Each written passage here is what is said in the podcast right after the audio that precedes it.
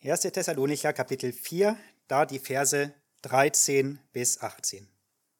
1. Thessalonicher 4 ab Vers 13, ich lese nach der revidierten Elberfelder. Wir wollen aber nicht, Brüder, dass ihr, was die Entschlafenen betrifft, unwissend seid, damit ihr nicht betrübt seid wie auch die übrigen, die keine Hoffnung haben. Denn wenn wir glauben, dass Jesus gestorben und auferstanden ist, so wird auch Gott die durch Jesus Entschlafenen mit ihm bringen.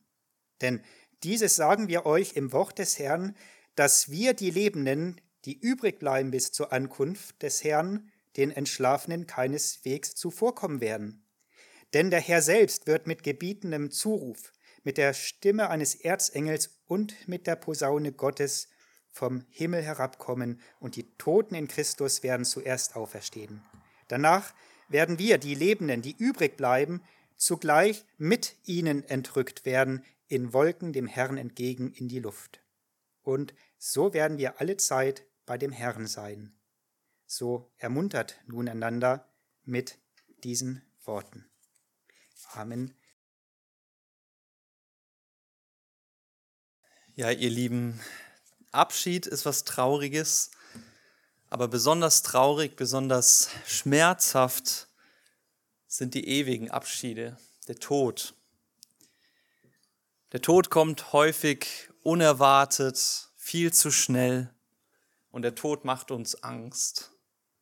Wenn ein geliebter Mensch stirbt, dann wird alles andere zur Nebensache.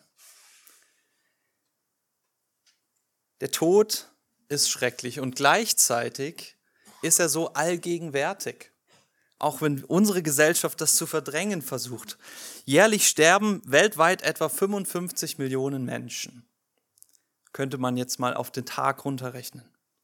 Zusätzlich sterben noch einmal etwa 55 Millionen ungeborene Menschen durch Abtreibung. Der Tod ist allgegenwärtig und er ist unumgänglich. Letztlich trifft es einen jeden von uns, wenn nicht Jesus vorher wiederkommt.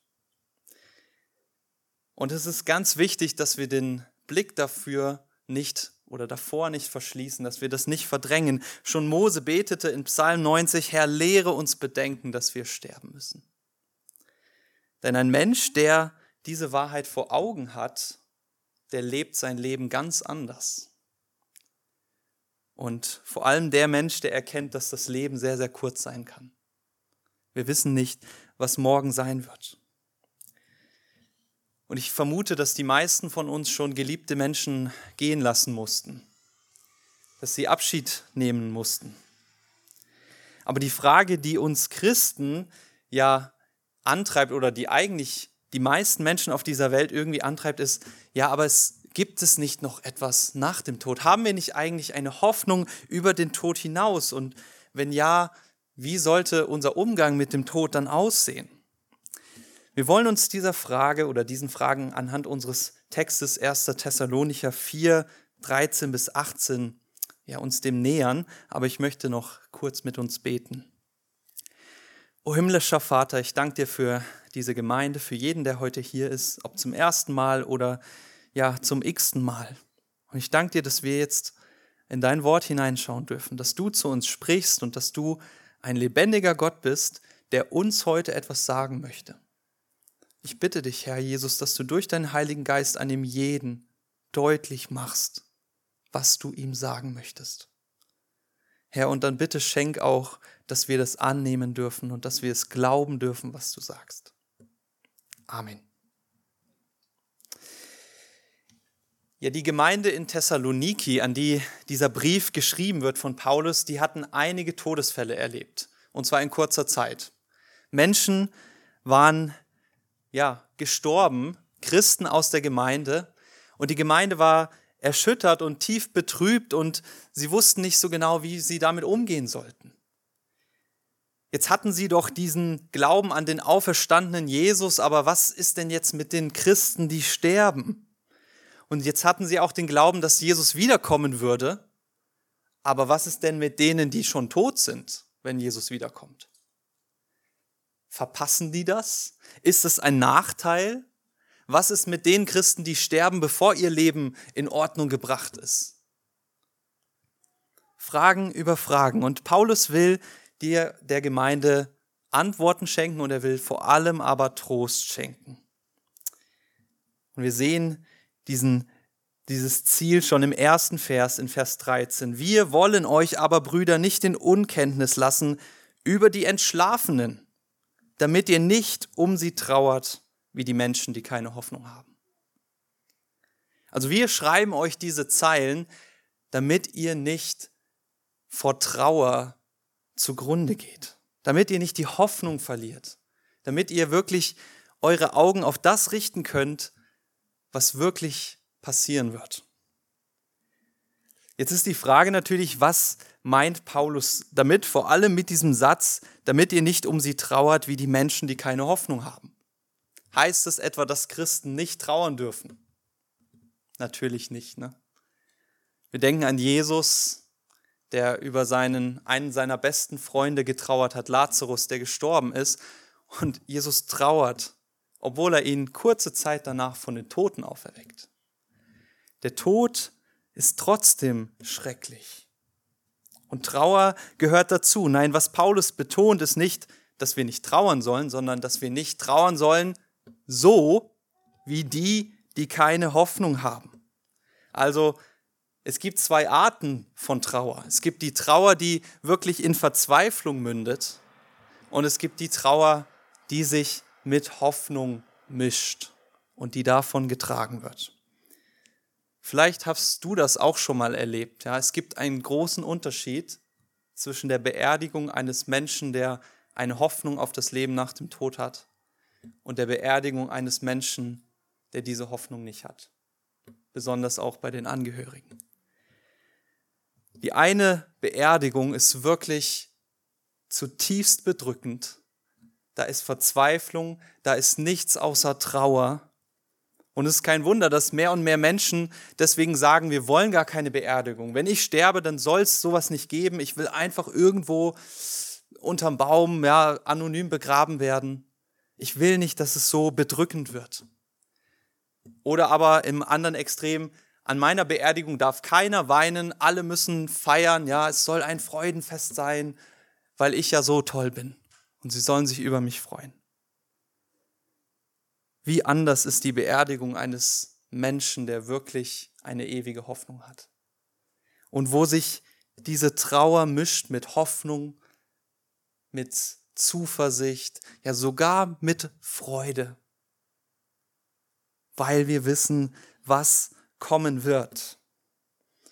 Und ich muss sagen, die christliche Beerdigungstradition, die, die vermittelt das eigentlich auf sehr schöne Weise. Wird heute kaum noch gemacht, ne? aber im Grunde fängt schon da an, dass wir es Trauerfeier nennen. Ja, die, die Trauer, die endet nicht in Trauer. Die Trauer, die mischt sich mit Zuversicht. Und es geht da weiter, dass wir Christen eigentlich traditionell beerdigt werden in einem Grab, ja, der ganze Körper. Man wird nicht verbrannt traditionell oder die Asche verstreut oder unterm Baum anonym beigesetzt, sondern wir haben diese Tradition, dass wir ins Grab gelegt werden. Weil das bildlich vermittelt, wir glauben, dieser Mensch wird auferstehen. Leiblich auferstehen, nicht nur irgendwie die Seele. Ja, und man wird auch eigentlich nicht anonym beigesetzt, sondern mit Namen. Warum? Weil wir glauben, diese Person ist nicht weg. Die hat sich nicht ins Nirvana aufgelöst oder ist eins geworden mit Mutter Natur oder was auch immer. Nein, diese Person wird vor Jesus stehen.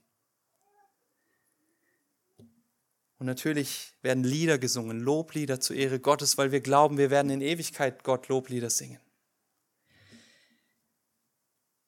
Natürlich heißt es jetzt nicht, ja, wer so eine Beerdigung nicht hat, für den gibt es keine Hoffnung, darum geht es gar nicht.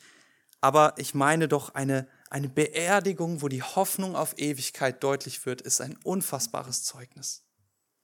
Ich habe schon von Menschen erlebt, die dadurch zum Glauben gekommen sind. Ja, ich habe schon allein von Menschen gehört, die zum Glauben gekommen sind, weil sie einen Grabstein gesehen haben, auf dem ein Bibelvers drauf stand, dass der Tote eine Hoffnung hat auf Ewigkeit. Und Paulus sagt, ein jeder, der an Jesus Christus glaubt, der hat diese, diese Hoffnung auf Auferstehung. Für den steht fest, dass der Tod nicht das Ende ist. Und diesen Trost spricht er jetzt der Gemeinde zu. Und es wird schon ganz, ganz am Anfang deutlich, ich weiß nicht, ob es euch aufgefallen ist, Paulus spricht meistens hier nicht von den Toten, sondern von den Entschlafenen. Ja, das finden wir oft im Neuen Testament und das ist nicht einfach so, sondern das hat wirklich einen Hintergrund. Menschen, die von Jesus auferweckt worden sind oder die zumindest verstorben sind mit der Hoffnung auf Auferstehung, die werden oft die Entschlafenen genannt. Wir denken an Lazarus, wie ich es eben gesagt habe, wir denken aber auch ähm, an das Mädchen, das Jesus von den Toten auferweckt. Oder an Stephanus ähm, aus Apostelgeschichte 7, Vers 59. Dort heißt es, und sie steinigten den Stephanus. Aber der betete und sprach, Herr Jesus, nimm meinen Geist auf. Und er kniete nieder und rief mit lauter Stimme, Herr, rechne ihnen diese Sünde nicht an. Und nachdem er das gesagt hatte, entschlief er. Jetzt ist Stephanus nicht friedlich im Bett eingeschlafen. Das meint es nicht, wenn er entschlafen genannt wird. Nein, er ist gesteinigt worden, er wurde brutal getötet. Und trotzdem wird er so genannt. Und dieser Name wird für verstorbene Christen benutzt. Warum? Weil wir doch glauben, dass wir wortwörtlich aufgeweckt werden. Wir schlafen, weil wir aufgeweckt werden. Wir glauben an die Auferweckung der Toten. Der Tod ist nicht das Ende. Und man könnte jetzt ein bisschen überspitzt sagen, im Grunde ist der Tod nichts anderes als ein Schlaf. Was unterscheidet ihn davon, dass du dich abends hinlegst und deine Augen zumachst und einschläfst und wieder aufstehst? Die Toten werden auch wieder auferstehen. Und das unterscheidet den, der ohne Hoffnung trauert, von dem, der mit Hoffnung trauert. Paulus drückt das auch nochmal in Vers 14 aus. Das ist im Grunde so die Kernaussage dieses Abschnittes. Er schreibt, denn wenn wir glauben, dass Jesus gestorben und auferstanden ist, wird Gott auch ebenso die Entschlafenen durch Jesus mit ihm bringen. Also wir glauben doch, dass Jesus für uns gestorben und auferstanden ist. Ihr Lieben, dieser kurze Satz ist so entscheidend. Dieser kurze Satz ist das einzige, was die einzige Grundlage dafür, dass du schon jetzt und bis in alle Ewigkeit in Beziehung mit Gott leben darfst.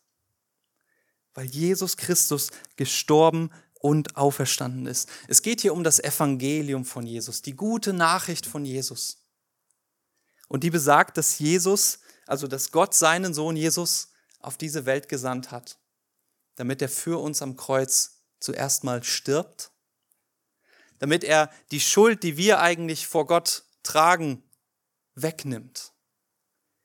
Und nicht nur das, sondern sogar im Gegenteil. Jesus, statt die Schuld auf uns zu laden, nimmt er sie auf sich und wir werden von Gott gerecht gesprochen. Du stehst, wenn du an Jesus glaubst, vor Gott jetzt schon so, als ob du noch nie in deinem Leben gesündigt hast und nie sündigen wirst. Du bist vollkommen gerecht und heilig in Gottes Augen.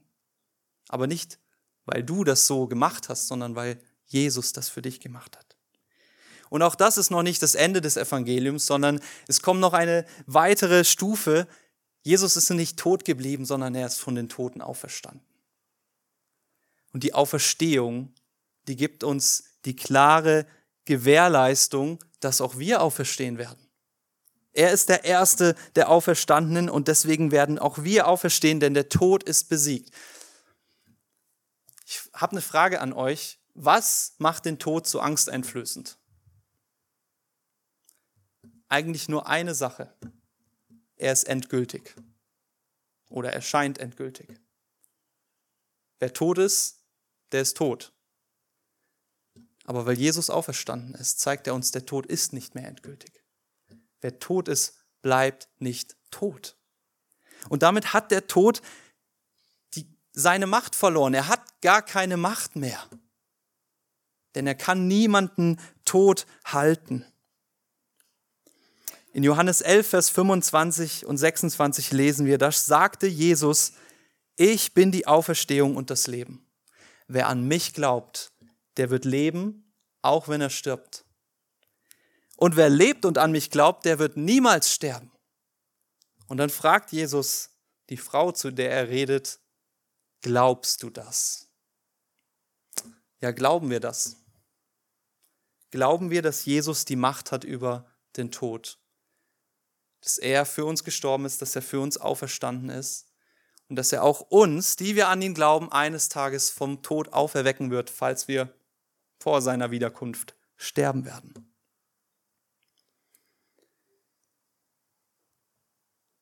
Glauben wir das?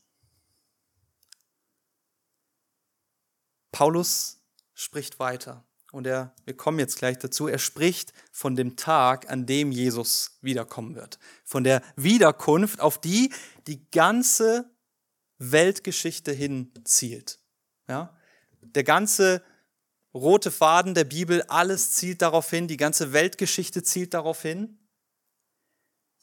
Und Paulus macht eine unfassbar tolle Aussage. Er sagt nämlich, jeder, der im Glauben an Jesus stirbt, wird das mitbekommen. Ja, die Thessaloniker, die hatten die Angst, was ist mit den Verstorbenen? Die werden das doch verpassen, wenn jetzt Jesus kommt.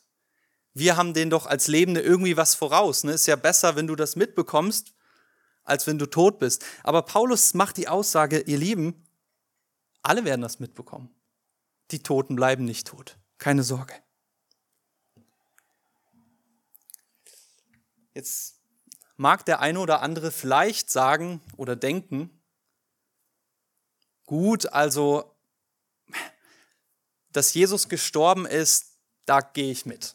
Ja, Jesus ist gestorben, den gab es, das ist auch historisch belegt. Der ist am Kreuz gestorben und ja, der ist für unsere Sünden gestorben.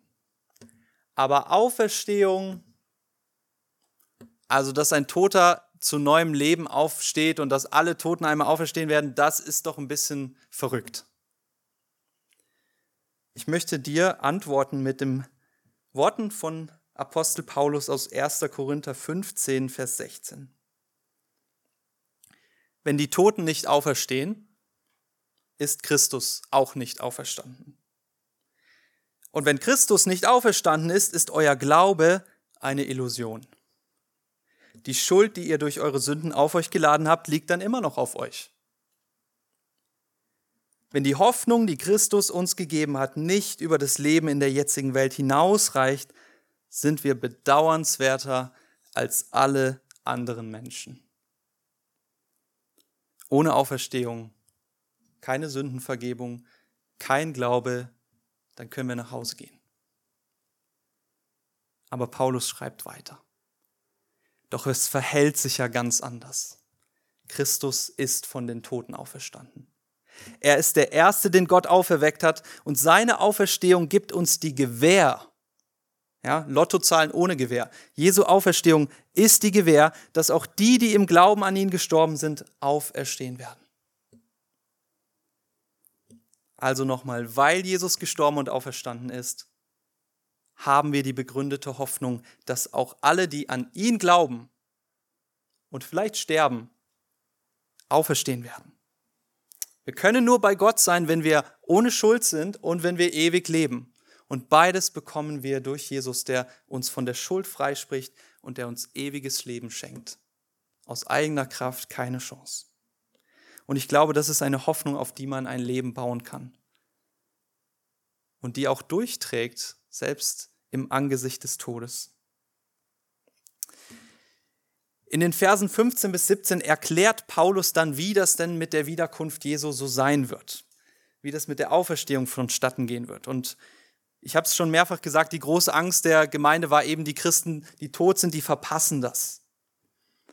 Und der Apostel korrigiert diese Vorstellung. Aber bevor wir uns das jetzt genauer anschauen, muss ich so ein bisschen vorweg sagen, es gibt viele in der Christenheit, viele ähm, Theorien und Erklärungsversuche, wie das jetzt alles genau sein wird mit der Auferstehung, mit der Wiederkunft Jesu. Was passiert davor, was passiert währenddessen, was passiert danach. Viele verschiedene Sichtweisen. Ich werde da gar nicht groß drauf eingehen, weil vielleicht aus zwei Gründen. Erstens glaube ich, genau wissen wir es letztlich gar nicht. Es gibt zwar Anhaltspunkte, vor allem im Neuen Testament, aber die sind nicht so klar, wie wir das vielleicht gerne hätten. Unser Text ist tatsächlich der ausführlichste Bericht über die Wiederkunft Jesu und wir sehen, der ist gar nicht so ausführlich. Zum anderen ähm, glaube ich, dass insbesondere Paulus hier nicht den Anspruch hat zu sagen, ich erkläre euch jetzt Punkt für Punkt, was alles in welcher Reihenfolge geschehen wird, sondern er möchte eben diesen einen Punkt besonders deutlich machen, die Lebenden haben den Toten nichts voraus. Alle werden gemeinsam Gott begegnen, Jesus begegnen, wenn er wiederkommt. Es gibt trotzdem ein paar Anhaltspunkte und die wollen wir uns jetzt anschauen. In Kapitel 5 spricht Paulus davon, Vers 1, ja, ich, ihr habt es nicht nötig, dass ich euch die Zeiten und Zeitpunkte schreibe, denn ihr wisst selber, Jesus kommt wie ein Dieb in der Nacht. Also auch nochmal, ne? Ihr braucht gar nicht wissen oder ihr braucht gar nicht fragen, wann wird denn jetzt Jesus genau wiederkommen? Er kommt wie ein Dieb in der Nacht. Wir wissen es nicht genau, wir können das auch nicht ausrechnen, haben schon viele versucht, vergiss es, ja? Jesus selber sagt, nur, der, nur Gott weiß, wann er kommen wird. Aber obwohl Jesus unerwartet kommen wird, sagt Paulus, wenn er dann kommt, dann wird es jeder mitbekommen. Vers 16. Der Herr wird kommen mit einem lauten Befehlsruf, ein Ausruf voller Autorität. Also wenn Jesus kommt, wird eine Stimme ertönen, die über die ganze Erde schallen wird. Und es ist gut möglich, dass hier die Rede ist von der Stimme unseres Herrn selbst. Wie es in Johannes Vers, äh, 5, Vers 25 heißt, die Stunde kommt, wo die Toten die Stimme des Sohnes Gottes hören werden und die sie gehört haben, werden leben. Es gibt den Tag und der steht schon fest, an dem kommt Jesus, der Lebensbringer. Und er wird den Toten befehlen, aufzustehen. Und wir lesen dann auch in Vers 16, sie werden auferstehen. Auch schreibt Paulus, wird die Stimme eines Erzengels erscheinen, also des obersten aller Engel. Ja, Gott wird oft als der Herr der Herrscharen bezeichnet. Und wir können uns vielleicht das Bild malen, dass Gott, Jesus kommen wird mit seinen Engelsscharen. Und der Oberste, er wird ihn ankündigen. Und auch der Posaunenschall wird ertönen. Beides sind so schon im Alten Testament wird gebraucht, um zu zeigen, jetzt handelt Gott, jetzt kommt Gott, jetzt ähm, ja, geschieht etwas was Gott tut. Unterm Strich, der Himmel wird erklingen und jeder wird es mitbekommen. Und dann wird Jesus, der Auferstandene und Ewige, kommen, vom Himmel herab. An Himmelfahrt ist er aufgefahren, er wird herabkommen. Und Paulus sagt, alle, die an ihn glauben, werden ihn begrüßen. Schaut mal, es heißt hier, die Toten in Christus werden zuerst auferstehen, wenn Jesus kommt. Ja? Also es geht hier um die gläubigen Toten, nicht alle Toten, die gläubigen Toten. Und dann werden sie mit den Lebenden zusammen Jesus Christus in die Luft zu Jesus entrückt werden. Das bedeutet, bevor, wenn Jesus kommt, bevor wir zu ihm gehen, geschieht noch eine Sache. Die Toten stehen auf und wir werden mit ihnen zusammen zu Jesus gehen. Ja, das ist der große Trost, den Paulus dieser Gemeinde zuspricht. Ihr Lieben, wenn Jesus kommt, dann werden alle auferstehen, die an ihn geglaubt haben, und ihr werdet sie treffen. Ihr werdet all die Leute treffen, die ihr gehen lassen musstet. Wir werden die Apostel treffen, wir werden sie alle treffen. Und das Volk Gottes, eine unzählbare Schar wird es sein, wird Jesus entgegengehen, die Lebenden und die Toten oder die Auferstandenen. Niemand hat etwas voraus. Und dann ähm, Vielleicht auch hier nochmal ein kurzer Disclaimer. Vers 17 ist auch so ein Vers, der in verschiedene Richtungen ausgelegt wird. Auch da kann ich nicht so ins Detail heute gehen, aber häufig wird es so ausgelegt, dass hier die Rede davon ist von der sogenannten ersten Entrückung. Und damit ist gemeint, dass eben, wenn Jesus da kommt, alle Gläubigen in den Himmel entrückt werden, ins Himmelreich. Und dann geht aber das Leben auf der Erde nochmal weiter, ja, dann kommt die Endzeit ähm, und dann muss Jesus irgendwann nochmal kommen, ein drittes Mal. Ich ähm, muss in aller Demut und äh, ich weiß, Erkenntnis ist Stückwerk, sagen, ich glaube nicht, dass man diesem Text da gerecht wird, wenn man das so auslegt. Und es wird besonders schon an der Sprache deutlich. Paulus spricht hier nämlich nicht davon, dass die Gläubigen ins Himmelreich entrückt werden, sondern wenn wir genau hinschauen, dann sehen wir, er spricht davon, sie werden entrückt werden. Wohin? In die Wolken und in die Luft dem Herrn entgegen. Jetzt ist es so, im Deutschen nennen wir beides Himmel. Ne? Himmel bei Gott und wo die Flugzeuge fliegen, ist auch Himmel. Im Englischen ist es ein bisschen leichter. Aber gedanklich unterscheiden wir natürlich den Himmel von dem anderen Himmel. Und ich denke, hier wird auch in der Elberfelder Übersetzung zumindest sehr schön sprachlich deutlich, es geht hier nicht darum, dass wir ins Himmelreich kommen, sondern es geht um den Himmel, wo die Flugzeuge fliegen. Ja? Wir stellen uns bildlich vor, Jesus kommt herab, sichtbar von oben. Und Paulus schreibt, sein Volk wird ihm entgegengehen in die Luft, in die Wolken. Und auch sprachlich, er, er benutzt hier sprachlich die, ähm, ich sag mal, die Rede ist davon, von einer damals total üblichen Begrüßung. Ja, wenn damals jemand, ein Würdenträger kam in die Stadt oder vielleicht die Apostel besuchten eine Gemeinde, die übliche Begrüßung für jemanden, dem man Ehrerbietung zeigen möchte, ist es, man geht ihm entgegen. Ja, und begleitet ihn dann sozusagen als Ehrengeleit an sein Ziel. Das machen wir manchmal vielleicht auch noch, wenn, wenn ihr Besuch habt von jemandem, der noch nie in München war. Vielleicht holt ihr den am Hauptbahnhof ab oder so. Ja? Damals war es üblich, du gehst aus deinem Haus, du wartest nicht, bis die Leute klingeln. Als Zeichen der Ehrerbietung begegnest du ihnen und gehst mit ihnen das letzte Stück. Und das wird sprachlich hier ausgedrückt. Wenn Jesus kommt vom Himmel her, wird das Volk Gottes ihm entgegengehen und wir werden ihn dorthin begleiten, wohin er geht. Und äh, ja, ich denke, sein Ziel ist klar. Er kommt auf die Erde, um das Zeitalter der Gnade zu beenden, um Gericht zu halten, im Übrigen mit uns zusammen über diese Welt und alles neu zu machen. Ich glaube also, es geht hier um die endgültige Wiederkunft, die eine und endgültige Wiederkunft von Jesus. So oder so. Vielleicht magst du jetzt sagen, ah, sehe ich anders. Einigen wir uns darauf. Das Entscheidende ist nicht, wie genau das alles vonstatten gehen wird, sondern das Entscheidende ist das Ende von Vers 17.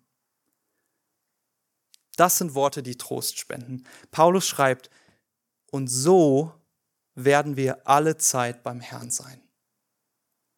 Und so werden wir alle Zeit beim Herrn sein.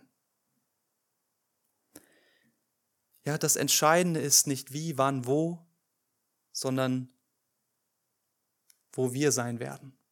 Bei unserem Herrn Jesus. Und zwar alle Zeit. Er wird nicht wieder weggehen. Er wird bleiben bei uns. Wir werden bei ihm bleiben. Und alle, die an ihn glauben, werden ihn begrüßen, werden das miterleben, diesen Freudentag. Und ich glaube, ich, glaube, ich darf das so sagen, auch wenn ich es noch nicht miterlebt habe, aber dieser Tag wird der herrlichste Tag aller Zeiten werden. Wir freuen uns manchmal über Dinge, vielleicht hast du dich auch schon mal sehr gefreut, aber wenn Jesus kommt, wirst du eine Freude spüren, die du in deinem Leben dir nicht vorstellen kannst. Wenn Jesus kommt, wird alles Leid weggenommen werden. Wenn Jesus kommt, werden sie Gläubigen vollkommen werden. Ja, jetzt kämpfen wir mit Sünde, dann nicht mehr. Wenn Jesus kommt, wird Krankheit weggenommen werden, wird Ungerechtigkeit vergehen. Der Tod wird endgültig vernichtet. Jesus wird unsere Tränen abwischen, lesen wir in der Offenbarung. Die Toten werden auferstehen und wir werden eine Freude spüren wie noch nie zuvor. Und das Großartige ist, anders als in dieser Welt, diese Freude wird nicht mehr aufhören.